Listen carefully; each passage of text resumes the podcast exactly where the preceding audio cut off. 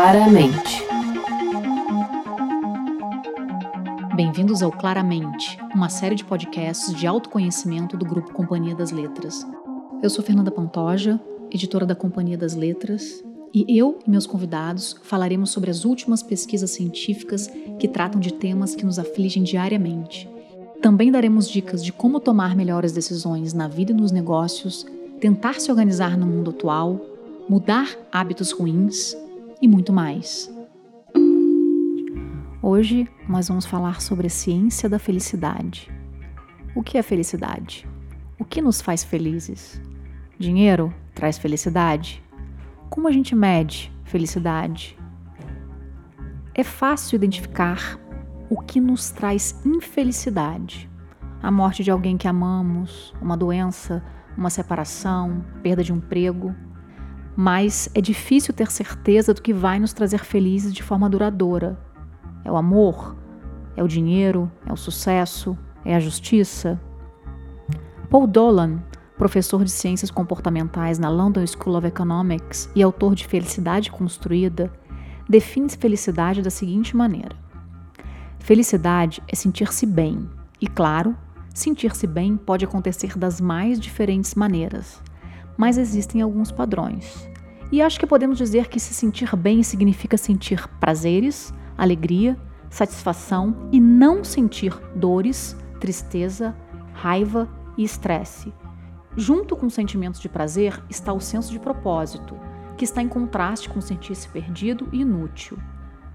Vidas felizes são vidas que têm um bom equilíbrio entre atividades que são prazerosas por um lado e cheias de propósito por outro.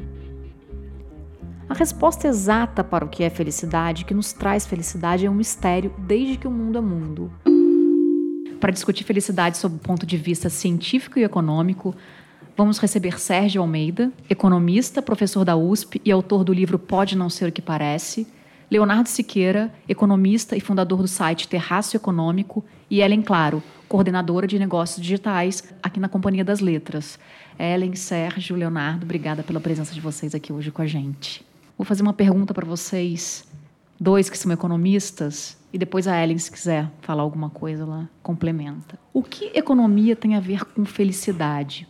Por que cada vez mais economistas estão se dedicando ao estudo da felicidade? O Sérgio, quer começar? Então, esse era um tema, acho que da alçada exclusiva dos filósofos, dos teólogos por muito tempo. Sim, sim. E virou um tópico de interesse da economia, acho que das ciências sociais em geral, aí por volta, sei lá, década de 50.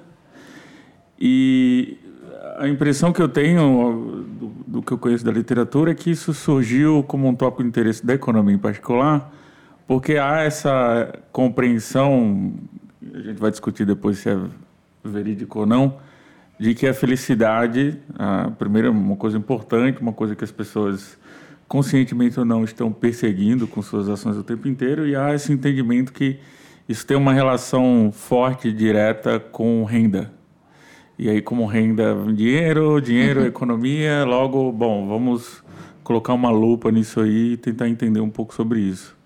Então, acho que é um pouco dessa associação com renda, felicidade com renda, que surgiu o interesse dos economistas sobre o tema. Entendi. Eu tenho, além disso, é, uma, uma compreensão de que os economistas em, geral, em gerais, as pessoas pensam que a gente vai falar sobre finanças, macroeconomia, taxa de juros, e a verdade é que quando você olha os campos de pesquisa da economia, é, os economistas acabam abordando diversos assuntos, então corrupção, tráfico de drogas, é, desigualdade, uma série de outros assuntos. E por quê? Porque, em geral, o que o economista faz é analisar os dados e, se você tem é, quer analisar um dado específico, específico, você pode analisar o que determina é, aquele dado. Então, por exemplo, a partir do momento que a gente pode medir a felicidade, se a medida é boa ou é ruim é outra discussão, mas se a gente tem alguma medida de felicidade, a gente consegue avaliar através dos dados o que impacta essa felicidade, o que vai te trazer mais e o que vai te trazer menos felicidade. Então, acho que aí, além dessa correlação, claro, com renda, é que a gente consegue é, ver como é que o ser humano consegue alterar a felicidade baseado nas pesquisas e evidências que a gente tem aí ao longo do tempo. E desde 1950, mais ou menos, como ele falou, é, esse, essa, esse campo aí sobre felicidade e economia tem sido, economia da felicidade, tem sido estudado muito aí pelos economistas. É, não sei se vocês já assistiram, tem um documentário da Netflix chamado Rap. Até uma boa indicação, indicação para quem nos ouve, assistir, se não assistiu. É, e o documentário começa retratando o cotidiano de um motorista de rickshaw em uma favela da Índia. Nessa favela não tem água encanada, não tem saneamento básico. É, esse motorista tem uma mulher e filhos e mora numa casa feita de troncos de madeira coberta por lona de plástico. E depois de retratar o dia a dia desse trabalhador, né, um trabalho árduo, a narradora afirma para a gente que em uma pesquisa recente, esse indiano foi considerado tão feliz quanto qualquer americano médio, ou seja, através de uma pesquisa que media felicidade. E aí, olha o que esse indiano diz sobre a vida. No verão, meus pés e cabeças queimam no calor do sol, chega a doer. Mas o inverno e as monções não me incomodam. Mesmo quando minhas roupas ficam encharcadas com a chuva, eu sei que secam quando eu corro como passageiro. Minha casa é boa, um lado é aberto e o ar circula bem na sala. Uma lona de plástico cobre o exterior e um lado tem uma janela. Durante a monção, temos problemas com a chuva entrando. Exceto por isso, vivemos bem. Quando volto para casa tarde, meu filho está esperando por mim. E quando ele me chama de papai, fico cheio de alegria. Ao ver o rosto do meu filho, me sinto muito feliz. Sinto que não sou pobre, que sou a pessoa mais rica. Às vezes, só comemos arroz com sal, mas ainda assim somos felizes. Meus vizinhos são bons, ficamos juntos e isso nos deixa felizes. Somos todos amigos. O que as últimas pesquisas dizem sobre isso? Dinheiro traz felicidade? Bom, tem várias questões aí. Então, uh, o que as pesquisas mostram é que tem um, eu não lembro agora do autor, mas acho que é um psicólogo social que na década de 70, 80 é, perguntava para as pessoas de uma forma muito aberta o que é que trazia felicidade para elas. Richard Easterling? Não, não, não é o Easterling. É. O, o Easterling cita esse trabalho em alguns dos papers dele. E era uma pergunta aberta, olha, fala aí para mim o que é que traz felicidade para você. E isso era em culturas diferentes, países diferentes. E o que emergiu desses dados aí é que as pessoas citavam três, assim, sempre se achava uma outra coisa, ah, os direitos sociais, civis, etc. Mas o que emergia como uma coisa muito comum aí, é, declarada como uma fonte de felicidade, era é, bem-estar com a família, então uma, uma coisa de ter uma família, uma família que, feliz, etc. E a questão da saúde, né, ter boa saúde, etc. E o bem-estar com e ter uma renda. Então era coisa material, em primeiro lugar. Em primeiro é, lugar, ele em coloca... primeiro, é, acho que eu não lembro Ou aí. todos têm o mesmo peso? Não, acho que nem todos têm o mesmo peso, uhum. mas eram as três coisas que as pessoas consideravam como importantes. Então, uhum. Então era resolver a coisa material, porque tem uma renda, tem um trabalho, tem uma família funciona ali, funcional e, e essa coisa da saúde. E depois apareciam outras coisas. É, então, assim, esse relato aí parece um relato meio anômalo. Então, assim, o que mostra que não dá para fazer inferência com uma tá. observação. Tá. Uhum. Então, isso parece ser um caso é, que não é comum, que não representa a tendência disso, de alguém que parece que vive em condições materiais precárias e que, no entanto, reporta está satisfeito com a vida. Tão feliz quanto qualquer americano é, médio. Agora, o que a pesquisa... Então, tem essa questão de o que é que... Da onde vem a felicidade, ou pelo menos que as pessoas acham de onde vem a felicidade, e tem essa questão da renda particular aí. E o que se sabe é que, acho que depois talvez a gente fale disso, é do, do paradoxo felicidade e renda aí, que é assim, olhando uma foto, você vai olhar, você vai descobrir que as pessoas que têm mais renda têm mais felicidade do que as pessoas que têm menos renda. Mas quando você olha para o filme, essas pessoas, esse nível de felicidade das pessoas com mais renda não vai mudar muito. Entendi. Então. Tem um limite, você chega num limite. A resposta depois... é meio assim: dinheiro traz alguma felicidade, mas. Eh, para por aí, em um isso não vai Isso não é contínuo, né? Então tem uma hora que mais renda não vai trazer mais felicidade. É, eu gosto desse ponto que o dinheiro traz mais felicidade. No fundo, o que a gente, quando busca salários maiores, etc., a gente quer responder se a gente consegue comprar alguma felicidade com o nosso dinheiro a mais, né? E eu acho que justamente é isso, porque você acaba se perguntando, no, no fundo, o, que, o caso desse indiano é como é que um indiano que tem muito pouca renda, muito poucos bens materiais, consegue ser tão feliz quanto um americano médio que tem acesso a tudo praticamente, né? Isso intriga. E se a gente começa a comparar as pessoas é, ao redor da nossa vida, a gente vê outros exemplos assim também. É verdade, é verdade. Pessoas, parentes ou amigos, falam, pô, esse cara, ele materialmente ele tem muito menos bens materiais do que alguma outra pessoa, mas eu vejo muito mais felicidade nele do que em outras pessoas. Eu acho que um pouco vai nesse sentido. Algumas pesquisas mostram justamente isso, de que o dinheiro compra sim felicidade, mas até uma renda. Então, quando você olha, por exemplo, alguns países, quando você, você vê que alguns. O Panamá, por exemplo, é, em diversas pesquisas é considerado um dos países mais felizes do mundo, né? Claro, é sempre muito subjetivo medir sim, isso, sim. mas né, vamos tomar isso como uma verdade aqui. E, e, e, o que acontece é que a renda do Panamá é muito menor do que diversos outros países, né? Estados Unidos, Alemanha, Suíça, etc. É, mas o que a gente vê é isso, é que até uma certa renda, o dinheiro faz sim diferença. Então, quando você não, você não tem casa, se você mora na rua, se você não tem água para beber, o dinheiro vai fazer diferença. Mas ele faz cada vez menos diferença e a partir de um momento ele faz muito pouca diferença, porque é só é só a gente comparar, por exemplo, é, hoje em dia um cidadão classe média vive muito melhor do que qualquer rei da França absolutista, né? Então, a gente teve muito progresso em termos de renda, saúde, etc. E não necessariamente a gente é mais feliz hoje em dia do que antes. Então, justamente essa ideia de que não é necessariamente você aumentando a sua renda que você vai aumentar a felicidade. E aí um ponto que eu queria acrescentar é que eu acho que tem, tem nessa questão é sobre desigualdade. Porque alguns psicólogos falam, ser feliz é fácil. O problema é que a gente quer ser mais feliz do que nosso vizinho. Esse é o problema. Porque exatamente isso é, provavelmente, às vezes, o indiano, como meio de comparação dele aí, é, é, é, pessoas próximas a ele, pode ser que haja uma menor desigualdade, ele não se sinta tão mal, por exemplo, do que um americano que tenha muita coisa, mas ele olha para o vizinho dele, ele fala tudo bem que eu tenho uma casa, tenho um carro, mas meu vizinho tem um helicóptero, eu queria ter aquilo e aquilo gera uma infelicidade nele, né? Então não só a renda faz diferença na felicidade das pessoas, mas essa posição relativa também faz muita diferença no nosso nível de felicidade.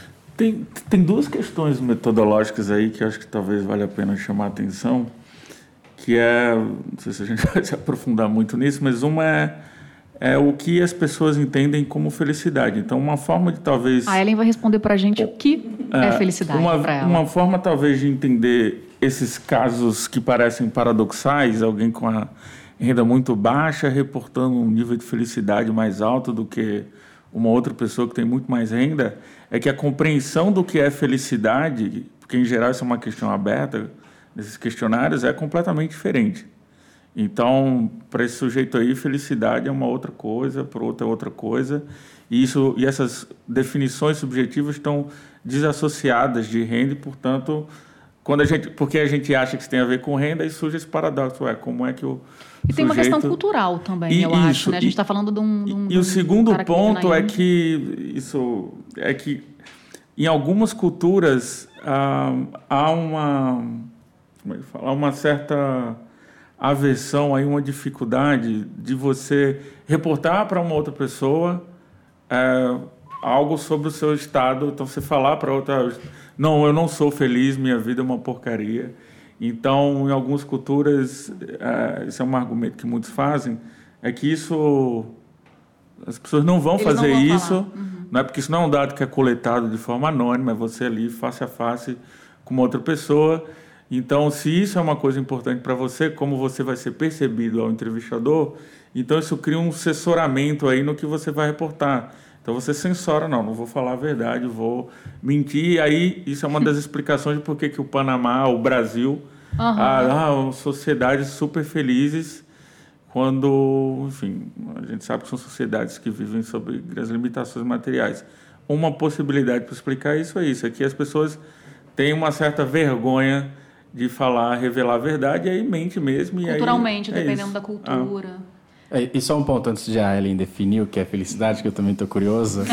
é, é, muito bom isso que o Sérgio falou, porque é exatamente isso. Vários fatores afetam a felicidade. Então, por exemplo, quando a gente também. Essa questão metodológica é importante, que, por exemplo, quando a gente fala, ah, um cidadão do Panamá é mais feliz do que um cidadão é, na Suécia, e o cidadão do Panamá ganha muito menos do que um cidadão na Suécia, logo o, o dinheiro traz infelicidade. não, não é isso. Por exemplo, lá na Suécia, pô, é, eles sofrem muito com a falta de sol e isso também é, influencia a felicidade das pessoas. Menos vitamina D já é provado que as pessoas tendem mais a depressão. Então, isso também é quando a gente faz essas generalizações é importante a gente entender essa questão metodológica de que vários fatores afetam uma a felicidade. Equação, uma, uma equação bem complexa, né? É, são vários fatores e no fundo o que a gente quer buscar é tentar comparar duas pessoas exatamente iguais, uma na Suécia e uma no Panamá com apenas uma diferença para poder ver se, se essa diferença vai impactar a nossa felicidade. Essa é a grande é, uhum. busca aí dos economistas, tentar grande isolar desafio, né? os, os, fatores, exato. Ellen, defina felicidade. Bom, é, eu queria primeiro agradecer né, o convite para participar desse podcast, ainda mais sobre um tema tão importante, né, tão relevante que é a felicidade. E assim, ainda sobre o dinheiro e tal, e sobre os confortos, eu acho que assim, realmente o dinheiro traz certos confortos e aqui a gente está falando sobre pontos de vista de pessoas que têm acesso mesmo ao básico, né, saúde, educação, lazer. É, o Dan Gilbert tem um TED muito legal sobre felicidade, o porquê somos felizes.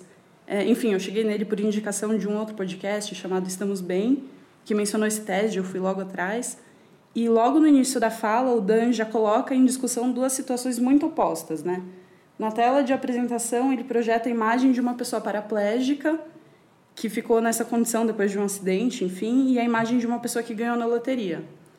E aí ele pergunta é, para a plateia, né? Qual dessas pessoas é, vocês vocês gostariam de ser? Né? Uma pergunta meio óbvia, assim. E aí o que impressiona na pesquisa do Dan, é, enfim, ali na retórica dele, é que ele concluiu que em um grupo de pessoas que ficaram paraplégicas em um grupo de pessoas que ganharam na loteria ao final de um ano, é, foi medido o mesmo nível de felicidade média, é, a partir dos parâmetros dele. Então, é um pouco essa ideia da, da felicidade, é, da, da, coisa do dinheiro, será que a felicidade traz o dinheiro e tudo mais. É, isso é muito curioso, né? Porque é, eu acho que, de fato, o dinheiro traz esses confortos e as garantias, e, mas é, é de fato um recurso escasso de, de felicidade, porque, assim a gente precisa do básico, que é a água, a casa, alimento. É, mas é, é isso que vocês estavam discutindo, porque a partir de um certo nível de riqueza, de fato, foi constatado que não faz muita diferença.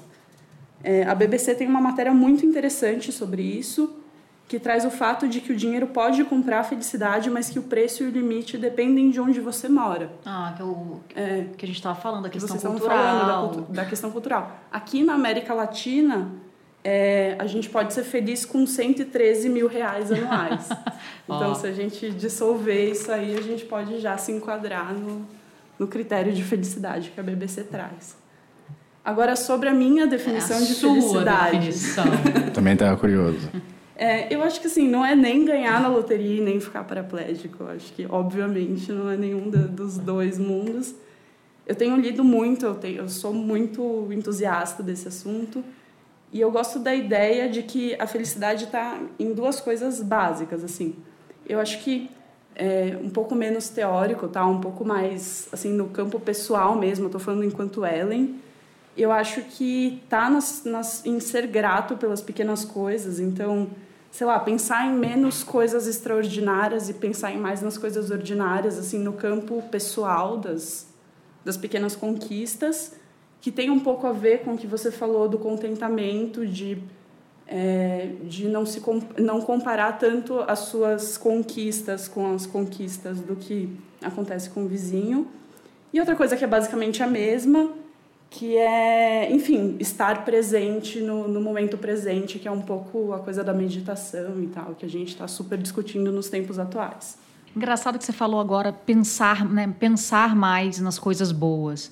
A gente lançou um livro há um tempo aqui na, na no selo Objetiva que chama-se Felicidade Construída, de um economista comportamental chamado Paul Dolan. E ele começa o livro falando exatamente sobre isso. É, felicidade é, tem a ver com onde você coloca a sua atenção. E é, é muito interessante porque ele, ele, ele era muito, ele se considerava um cara meio infeliz no sentido de que ele era gago e essa gagueira trazia muita, muitas questões para a vida dele. E ele se deu conta que ele focava tanto na gagueira dele que ele era mais infeliz do que na verdade ele era, porque ele ficava focando. No momento ele, que ele conseguiu trabalhar isso e não prestar atenção tanto na gagueira dele, ele meio que ficou mais tranquilo e parou até de gaguejar. E no livro ele traz uma definição bem bem legal de felicidade. Tem, assim, na verdade, vai tudo muito ao encontro do que a gente falou, só que ele quis colocar num livro. Então, eu, vou fazer um livro e eu quero definir o que é felicidade. E ele, ele combina pesquisa sobre felicidade com ciência comportamental e ele fala o seguinte: além de falar que felicidade é um recurso escasso, que deve ser alocado de forma eficiente, ele fala que a gente tem que levar em conta o que ele chama de princípio do prazer e do propósito. Ou seja, a nossa vida tem que, ser, tem que ter um equilíbrio entre prazer e propósito. O que vocês acham sobre isso? Que ele fala de propósito é, digamos, trabalho voluntário, você ajudar alguém. E prazer são momentos, é o que a Ali estava momentos de prazer. Então, essa equação, PPP, que ele chama. Parece vago isso, né? Prazer, propósito. Me parece assim, quando eu tento pensar em alguma coisa mais operacional que captura essa ideia é uma coisa do tipo assim, o propósito são objetivos, não necessariamente os exemplos que pelo menos que você citou parece que propósito só, só há propósito se você está ajudando não, um terceiro não, e tal. Não, não é isso, né? Então, o que eu penso é assim, o propósito é um objetivo e essas coisas são pessoais, cada um vai definir seus objetivos, uns vão ter mais do que outros, mais audaciosos do que outros. E o, o o meio seria o caminho que você, né, o processo de chegar nisso. É, então, assim, o que é interessante aí, acho que remontando um pouco o que os filósofos falavam, é que quando você chegar muito próximo desse propósito, talvez isso já não tenha mais tanta graça, porque, bom, cheguei lá e. Então, acho que tem uma coisa do caminho aí, e o percorrer o caminho pode ser uma coisa que em si já traga alguma felicidade. Ou seja, saber que você está se movendo na direção desse propósito, desse objetivo, é uma coisa que em si, da qual já você consegue derivar alguma felicidade. É, porque pode ser que você não consiga nunca, né? Você colocou metas muito audaciosas, e, enfim. Mas é, eu não sei, quando eu penso sobre essa questão do que seria felicidade, então assim, eu quase que fico paralisado porque vem umas 50 possibilidades. possibilidades.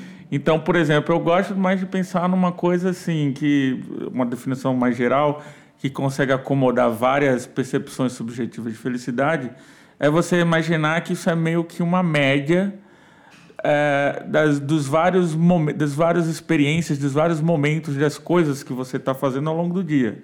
Então, pela manhã, tomar um café ali gostoso e tal com alguém vai, vai ser uma coisa prazerosa e aquilo tem um, ocupou um pedaço de tempo e tem uma satisfação associada àquilo. E aí é como se você fizesse uma decomposição do dia nesses vários eventos, cada um vai ter uma, uma satisfação, uma alegria, uma felicidade associada, e a importância disso, obviamente, depende da duração disso. Então, acho que pensar numa coisa diariamente, chegar ao fim do dia e falar, qual foi a minha felicidade hoje? Vai ter a ver com esses momentos que foram mais ou menos prazerosos e na duração deles. Você passar o dia inteiro com os amigos, bebendo, dançando. O dia vai ter sido O dia vai ter sido fantástico. Se você passou o dia inteiro trabalhando numa tarefa que você não queria, porque seu chefe pediu, a sua impressão de felicidade do dia já não vai ser tão boa. Então. E você, Léo? Na sua, deixando as pesquisas de lado, você, Leonardo? É a pesquisa isso. é a média, né? Quando você fala assim, nossa, meu dia foi feliz ou passei um momento feliz, assim, como é que é para você? É, eu eu vejo muito essa questão também de estar presente, como ela falou. É, eu acho sempre que você está é, entregue 100% ao momento, significa que provavelmente você está atingindo níveis maiores ali. Eu, eu tenho muita dificuldade de falar sobre isso também. Eu estou vendo a cara que Esse o Sérgio está me olhando. Budista, é, exatamente. Está muito em alta essa questão de mindfulness, de estar presente ao momento e, e é, e realmente eu acho que isso acho que ainda falta, obviamente, pesquisa, avançar nisso, mas está caminhando um pouco nesse sentido de dessa questão justamente meio budista, assim, de estar presente. Acho que vários atletas, e aí, porque a gente pode pensar muitas vezes, ah, às vezes é charlatanismo, uma coisa assim. Não, vários atletas de alta performance, etc., estão usando é, esses recursos. E justamente, por quê? Porque que, que, que é estar presente? É justamente você, às vezes, deixar de se comparar com os outros, porque algumas pesquisas mostram, por exemplo, que a rede social acaba sendo é, uma grande fonte de infelicidade, justamente, mais uma vez, para aquela questão de você não estar tá só querendo saber se você está entregue ou presente momento ou sendo feliz ou não, mas você está querendo comparar a sua felicidade com a de alguém. E mostrar a sua felicidade para os outros, Exatamente. que às vezes não é felicidade.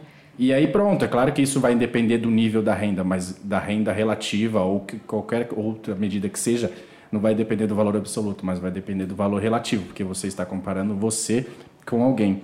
E só para eu queria adicionar um ponto também do que a Ellen falou, interessante, sobre essa questão de é, alguém que ganha na loteria ou alguém que é, sofre um acidente, que também algumas pesquisas mostram isso, que a gente tem, cada um intrinsecamente, um certo nível de felicidade ali. Uhum. O que quer que seja genético. felicidade. É, é genético. É. E, e, a gente tende a oscilar ali naqueles níveis. Então, é, se a gente, por exemplo, se a gente sofre um acidente, fica paraplégico, a gente tende a imaginar de que a pessoa vai ficar infeliz para o resto da vida. E em geral, algumas pesquisas mostram que não é isso que acontece. É, sobre isso, o, o, o se você discordar, Richard, pode falar. Então, eu... não sou, não, eu vou só vocalizar aqui o tem um dos o Richard Easterling, é um pesquisador.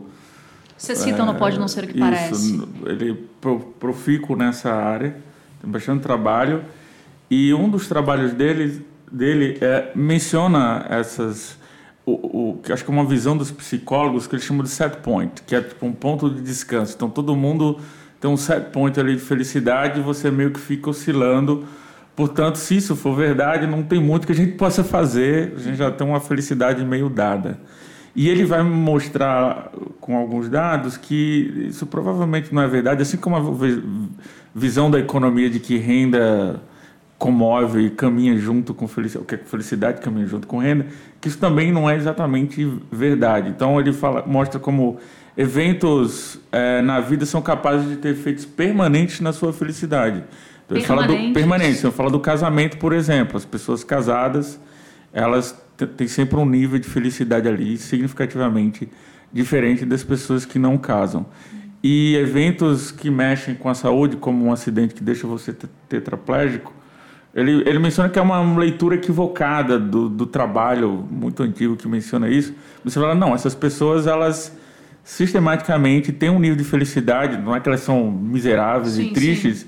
mas não é comparável, ou seja, há uma diferença tá. ali considerável das pessoas que não passaram por esse tipo de evento. Então, acho que a mensagem é essa, assim, que não, não tem um nível fixo, uhum. é, e aí a gente não, pode, não teria nada muito a fazer, a, a aceitar isso que já está dado pela natureza, genética, o que for, mas que há eventos que uhum. podem jogar a gente, digamos, permanentemente. Num, permanentemente num patamar mais alto de felicidade, seja lá o que isso for. O próprio Dan Gilbert ele faz uma, uma conta que ele separa 50%, enfim, a gente pode refutar essas, essas proporções, mas ele coloca na conta 50% responsável pela genética, é, 10% responsável pela saúde, da felicidade, né? E 40% da felicidade intencional, sei lá. E aí a gente pode discutir um pouco o, isso. O Kahneman, Fernanda, é, ele, acho que ele foi convocado e contratado para fazer mais ou menos o que o pessoal do Butão faz, que é medir o PIB em termos de felicidade da França. E é, era um projeto, não sei em que pé isso está, mas era um projeto que estava caminhando e que envolvia a mensuração em tempo real das experiências das pessoas. Então era uma amostra de franceses que tinha ele um aparelho. sobre isso nas entrevistas. Ele, eles dão um aparelho para essas pessoas e as pessoas, o que, é que você está fazendo? Ah, estou com os amigos aqui. Quão feliz você está? E aí, então era mais ou menos essa aí a tecnologia que ele estava usando para tentar inferir aí felicidade. Ele deu uma entrevista há pouco tempo. É engraçado você falar do Kahneman, porque eu ia justamente tocar nesse assunto com vocês. É, que ele, o Kahneman é o autor do Rápido e Devagar, lançado aqui pelo Objetiva, Nobel de Economia de 2002. E ele afirma, muito a partir dessas pesquisas Uh, ele afirma que a felicidade é momentânea, composta por breves instantes de alegria. E nas pesquisas que ele fez, ele viu que as pessoas passaram a priorizar o cotidiano, priorizar no cotidiano a busca pela satisfação pessoal, em vez de priorizar a felicidade. Quer dizer, na verdade, ele está falando, as pessoas hoje em dia não buscam felicidade, elas buscam satisfação. Porque felicidades são instantes. As felicidades são instantes, né? é um, instantes de alegria. É, não é um traço, né? É só um é. estado. Vamos voltar só para o assunto mídias sociais. Ellen, você é viciada em mídia social. mídia social te deixa infeliz ou feliz? É, então, a questão é que as redes sociais são, são bem aquele lugar que você expõe para o mundo como você é feliz, né? A menos assim que você tenha uma séria questão aí de saúde mental, enfim, né? É, é o lugar que você mostra aí como você tem coisas, amigos, compromissos, né? Então, assim, você é basicamente bombardeado por felicidade o tempo todo. E, assim, é, um passo que eu tomei que foi muito importante foi começar a seguir pessoas reais, assim. Então, amigos reais que eu tenho. Que você convive de verdade na vida real. É, que eu, que eu olho e falo, beleza, essa pessoa tá, tá de fato vivendo. Parar de seguir influenciador com milhões de, de seguidores e tal. E uma coisa que tem a ver com estar presente é eu parei eu, eu comecei a desligar meu celular aos finais de semana assim é, então isso isso foi difícil assim. O meu primeiro passo foi tirar as notificações do WhatsApp tirar de todo mundo? do, de todo mundo do e-mail para justamente estar presente porque eu comecei a reparar você assim, ficava ansiosa sentia uhum. ansiedade é, infelicidade é por isso que eu não respondo. Por isso que eu não respondo ninguém. Não, mas é, é um pouco isso, assim, porque quando você não quer estar presente, você tá no celular, você... Isso, assim, até, até uma coisa que quem estuda linguagem corporal, que agora todo mundo estuda linguagem corporal, né? Uma coisa meio... Mas, enfim, quem estuda linguagem corporal diz que o primeiro sinal de desinteresse é quando a pessoa pega o celular e começa a né, olhar o Instagram, o Facebook e tal. Então, é uma coisa que eu comecei a, a colocar no meu dia a dia, assim vou estar presente, vou largar um pouco o celular, vou deixar ali de lado. Claro, é importante, porque eu trabalho com Sim. celular, trabalho com e-mail e tal. Você sentiu diferença? É um pouco isso. Cara, eu senti, eu comecei a de Ficou fato... mais leve? Pro bem assim, ou pro mal? É, então, é, é difícil, porque às vezes você não está participando ali do assunto do momento, né? Os psicólogos falam que é, o celular ele contribui para uma fragmentação da atenção monstruosa. É. E então, assim, dependendo do que você está fazendo, é basicamente vai ter uma inconsistência ali. Você cumprir uma tarefa e ao mesmo tempo ter essa janela para o mundo ali aberta o tempo inteiro. E então, tem... talvez a gente evolua mesmo aí no futuro para uma percepção de que o celular é um negócio que está tomando controle da vida da gente e, roubando gente, tempo. É, mas eu acho que a gente tem que ter uma relação saudável com que ele. É, assim, a, gente... a, gente... não tem, né? mas isso, a gente também não pode colocar a culpa no celular. A gente tem vários livros sobre isso aqui, é. assim. A gente tem o celular não, Como Dar um Tempo, por exemplo, que é super bom nisso, que traz justamente isso, assim. A gente acorda e já olha o celular, né? Sim. Sim pelo menos é o que eu faço. Eu acordo e já olho o celular. Todo mundo, né? Todo mundo, né? Então, assim. É, Antigamente as pessoas que... tinham vergonha de falar, né? Acorda e vejo celular. Hoje em é, dia não, não acorda e vejo celular. eu tenho um pouco. Tem, eu sempre falo para os meus colegas instalarem um aplicativo que ele mensura para você o tempo que você gasta no celular. É, a gente vai fazer um programa sobre inclusive isso. Inclusive o número, o número de vezes que você né, pega só pega, o celular. pega é, o celular. A Fernanda já me deu então tem lá 700 é. picapes e o é. tempo que você gastou com a tela ali. É. Então. Um, Vocês são viciados em mídia social? Você é viciado eu, no Instagram, Facebook? Eu era, percebi, graças a esse aplicativo, que, que aquilo estava consumindo muito tempo. Eu pensei assim, nossa, olha isso aqui, são três horas. Mas para além do tempo, emocionalmente. É, eu acho que é isso, né? Tem um pouco a ver é, com essa história do mindfulness, que assim, um, um, um Tá vendo? Você está gostando do mindfulness. Não, não, ainda que eu não saiba nada sobre isso, se eu comprar simplesmente a ideia de que se envolver, né, estar emocionalmente envolvido com a mente concentrada, ter foco nas coisas, né? Para você fazer isso. Seja o que for, imagine é uma coisa de preferência revelada. Seja o que você está fazendo, é porque aquilo tem um propósito para você. Então, imagino que é melhor fazer aquilo com foco do que sem foco.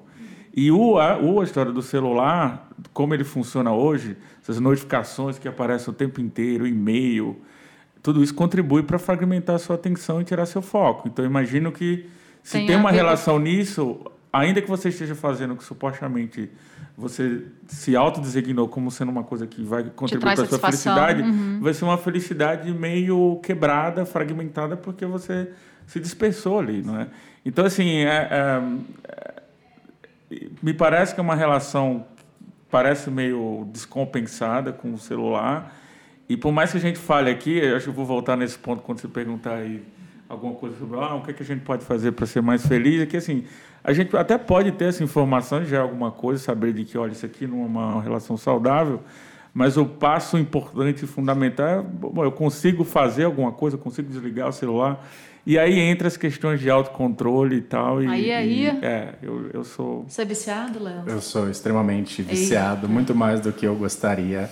Já tomou alguma medida radical? Já, já. É, não dessa, como a da Ellen. Vou testar, provavelmente. Mas você acha que afeta as tuas emoções em relação à tua. Porque a gente está falando de felicidade aqui, né? Porque celular eu acho que traz ansiedade. Ansiedade não é legal para felicidade. é. Então, é, em relação a não a você não ter foco no trabalho, etc., que aí é uma outra discussão. Mas assim, a tua. Teu bem-estar, assim, é você se sentir bem com você mesmo. É, o que acon- assim, em termos de emocionalmente, Emocionalmente. assim, do ponto de vista, por exemplo, se se eu em algum debate, alguém critica, alguma coisa assim, não, já estou acostumado, é normal. Acho que se a gente, os economistas geralmente quer participar do debate, então se você não se sente confortável com isso, provavelmente você não deveria estar lá. né? Então, normal, discordar faz parte. Acho que isso não me afeta de eu ficar triste e tal. Agora, em termos de ansiedade, sim. De ficar mexendo o tempo todo, querendo saber o que está acontecendo o tempo todo. É, e, e tem um, e, tem um, e tem uma explicação aí, é, do ponto de vista da medicina mais ou menos, é que sempre que você publica algo e as pessoas dão like, ou sempre que as comentam, tem aí uma dose de endorfina, alguma coisa Sim. assim, é quase como uma droga. E aí De você fato, sente é falta uma- depois. E depois você sente falta. recompensa, E né? aí, como todo usuário de droga, você quer viver naquele clímax ali que, que não existe, né? Que você não se mantém. Então, por isso que as pessoas estão sempre... Não tem nada no celular, provavelmente, ah, deixa eu ver se tem alguma coisa aqui. Porque é quase como se ela Aham. estivesse indo buscar aquela sensação, né? Então, e aí tem uma coisa mais, uma coisa mais de... é, se eu usei ontem, provavelmente eu vou usar mais hoje, porque eu quero manter. Então, quando você está, vamos dizer assim, limpo disso, é você sente menos falta, porque você Sim. não está tão viciado naquilo. Então, é, eu às vezes coloco no modo, é, no modo, é, não no avião, é Não perturbe. não perturbe exatamente. Isso tem me ajudado bastante, legal. porque várias notificações que chegariam, por exemplo, em uma hora chegaria, sei lá, por exemplo, 15 notificações. Se eu ponho no modo é, é, é, é, não perturbe, não chega aquela notificação. Então eu não fico tão ansioso, Esperando. etc. Exatamente. Porque às vezes chega uma notificação que não é importante na hora ali, mas você vê e quando vai ver você já está vendo uma outra coisa que não tem nada a ver e que só está tirando sua produtividade, né? Então, é, isso tem funcionado bem para mim. E, mas é um objetivo eu usar cada É, vez. Todo mundo tem esse de- objetivo. é, sim, de maneira mais eficiente. é. Agora vamos falar sobre amizades. É mais amizades na vida real, tá? Não amigos do Facebook nem do Instagram. a quantidade de amigos afeta a nossa felicidade, Sérgio? Porque eu sei que já tem estudos aí sobre isso. não tanto a quantidade, não é? mas a qualidade deles. Então, tem um estudo, tem muitos estudos detalhados sobre até que ponto dois amigos têm menos felicidade do que três e três têm menos do que quatro, mas a gente tem alguma evidência de que as relações ah, de amizade são importantes. O indiano, E- ele fala, né? Eu tenho muitos amigos, meus vizinhos. Eu acho que isso é, influencia muito na felicidade E a dele. questão da qualidade da relação que você tem, né? Então, Às vezes você tem três amigos maravilhosos e é muito mais... É, eu acho que tem a ver, é isso, da coisa, talvez tenha um grande apelo para a intuição da gente sobre o assunto, que é ter poucos amigos, mas ter amigos que, com quem você tem uma relação de confiança, com quem você pode, enfim, dividir as suas ansiedades, as suas frustrações, as suas alegrias, essas coisas. É, sobre, sobre a questão dos relacionamentos, tem um TED muito bom, é, não me lembro agora o nome do autor, mas sobre um estudo, um estudo mais antigo sobre felicidade, que eles pegaram mais de 200 estu- é, alunos de, se não me engano, foi de Harvard. E estão acompanhando ao longo do tempo, ou seja, estão comparando eles com eles mesmos. E, e aí, tão, toda vez, eles tem presidente americano na mostra, é, tem dois presidentes. E todo ano eles perguntam ah, o que, que altera a sua felicidade, o que não altera a sua felicidade tal. Então, tentar ver o que, que alterava ali do ponto de vista é, um pouco mais, colocando um pouco mais de ciência. E o que eles viram um pouco é isso. Como o Sérgio falou, não quantidade, mas o que eles viram que as pessoas mais felizes não era que necessariamente tinha mais dinheiro ou menos dinheiro. Nem as mais populares. Nem as mais populares, escola. mas eram as que tinham bons relacionamentos e relacionamentos profundos. Hum, tá. E, é, relacionamentos profundos e, e duradouros.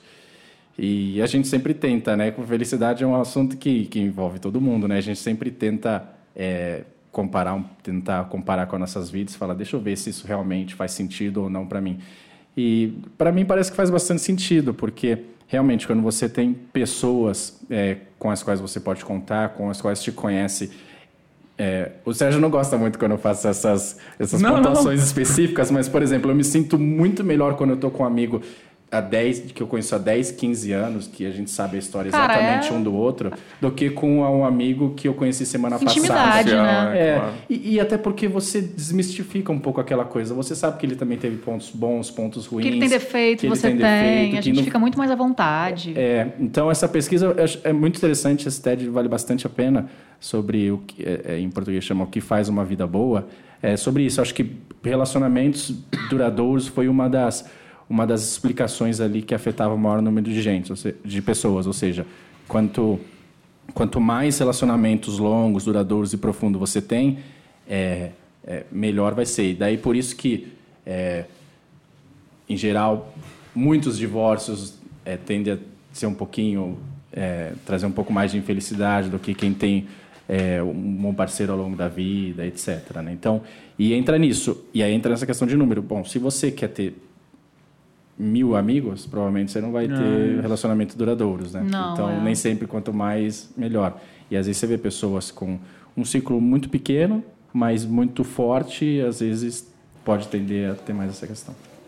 No final do programa, eu sempre peço para os convidados darem uma dica sobre o tema discutido. Eu sei que é difícil, mas uma dica assim, dica, sucinta. Pum. Sérgio, que dica você daria para os nossos ouvintes em relação à felicidade?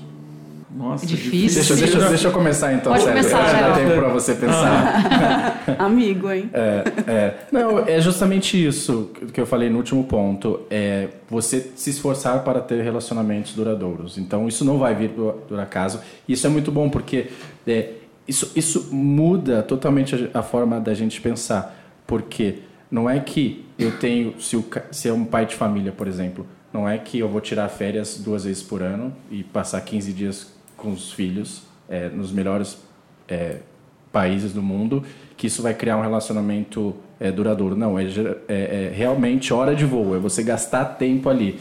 Então, quando você gasta tempo as, e você precisa abrir espaço, fazer prioridade, e talvez esse espaço venha de menos redes sociais, uhum. é, você provavelmente vai conseguir é, ter os relacionamentos. Ou seja, uma postura mais ativa e simplesmente não achar que vai vir por acaso. De ter relacionamentos duradouros demanda tempo e demanda esforço. Não, é, você precisa ter uma postura ativa com relação a isso. A minha resistência para falar sobre isso é que, como economista, eu sempre acho, assim, uma cabeça de economista, assim, as pessoas o que elas estão fazendo já revela que para elas aquilo ali é ótimo. Então me sinto desconfortável em falar para as pessoas, não faça o que você escolheu estar fazendo porque eu estou dizendo que você tem que fazer outra coisa. Então é como se eu estivesse impondo as minhas preferências sobre as outras pessoas. Então, é, mas acho que tem uma mensagem dessa literatura aí é, é que parece que a gente coletivamente faz uma alocação equivocada do nosso tempo porque a gente tem essa, essa crença de que o dinheiro é um elemento importante para trazer felicidade. E em sendo assim, a gente vai alocar mais tempo nas atividades que geram mais dinheiro no trabalho. E o que essa literatura sobre felicidade, a literatura acadêmica está sugerindo aqui, é olha, há uma série de atividades que são completamente ortogonais, a questão de renda não tem nada a ver, é tempo gasto com construindo relacionamentos enfim, alimentando relacionamentos profundos, tempo de lazer com a família, com os amigos, são fontes grandes de felicidade. Então, se isso é verdade, então a, a, o que emerge daí é que há uma certa uh, ineficiência em como as pessoas, em geral, na média, estão alocando tempo. Então, a gente a recomendação é vamos gastar menos tempo com o trabalho e um pouco mais de tempo com essas atividades mais lúdicas, digamos assim. Ellen, tem uma dica para os ouvintes? Minha dica é muito prática. Oba. Coma. Coma. Não, brincadeira. Use protetor solar. Não. É, sei lá, eu acho que assim, ano passado não foi um ano nada fácil no aspecto familiar, interpessoal e tal. E aí uma coisa que a gente fez aqui na companhia, eu e um grupo de amigas, foi ter um potinho de coisas boas que foram acontecendo ao longo do ano. Então a gente foi escrevendo em, em pequenos papéis, sei lá, coisas bestas, assim, tipo, puta, um almoço legal, essas coisas cotidianas, assim, que, meu, ao longo do ano a gente vai esquecer, porque ocuparam poucos momentos, sei lá, ocuparam poucos, poucas horas do nosso dia, mas que são coisas legais e que a gente vai. Nos momentos difíceis, a gente vai olhar para aquele potinho e ele vai estar cheio de pequenos momentos legais. Então, assim, vai ser um pequeno potinho de coisas boas. É, eu acho que minha dica, então, é vocês terem isso em casa, no trabalho, que vai fazer vocês avaliarem os bons momentos e, de fato, aumentar a gratidão de vocês por isso. Isso foi ao longo do ano? É, Ficou cheio? Pode? Como Tá é cheio. Ficou? quer- é, com certeza esse podcast vai estar lá no potinho. Você pode dar uma olhada no meu potinho. Legal, legal. Gente, o nosso papo foi muito legal. Eu queria muito agradecer a presença de vocês aqui. Muito obrigada, Sérgio. Muito obrigada, Leonardo. E a sua dica? Muito Ah, obrigada, Ellen. Fernanda. Não vai dar uma dica, Fernanda? Todo mundo esperando a sua dica. Eu não me preparei. Não, tem que ser. Eu não sou uma mulher do improviso. O que, que você mudou na sua vida? O que, que você acha que te trouxe mais felicidade? Eu sempre acho que exercício traz felicidade, porque eu sou mega viciada em exercício e eu era muito infeliz na hora de acordar, porque eu sofria muito em acordar cedo, e eu comecei a fazer yoga de manhã e desde então eu tenho sido mais feliz na hora de acordar. Ah, que então, legal. uma coisa boa, façam yoga de manhã. Ou algum outro exercício? ou algum outro exercício. Legal. Boa. É isso, gente. Muito obrigada. Muito legal. É, e até a próxima. Vou convidar vocês de novo para a gente falar sobre outros temas polêmicos. Esse foi mais um episódio do Claramente, um podcast do grupo Companhia das Letras. Na descrição você vai encontrar o link dos livros sobre os quais falamos no episódio. E se quiser mandar um e-mail para a gente com dicas, comentários, sugestões, mande e-mail para rádio@companhiadasletras.com.br. Até a próxima.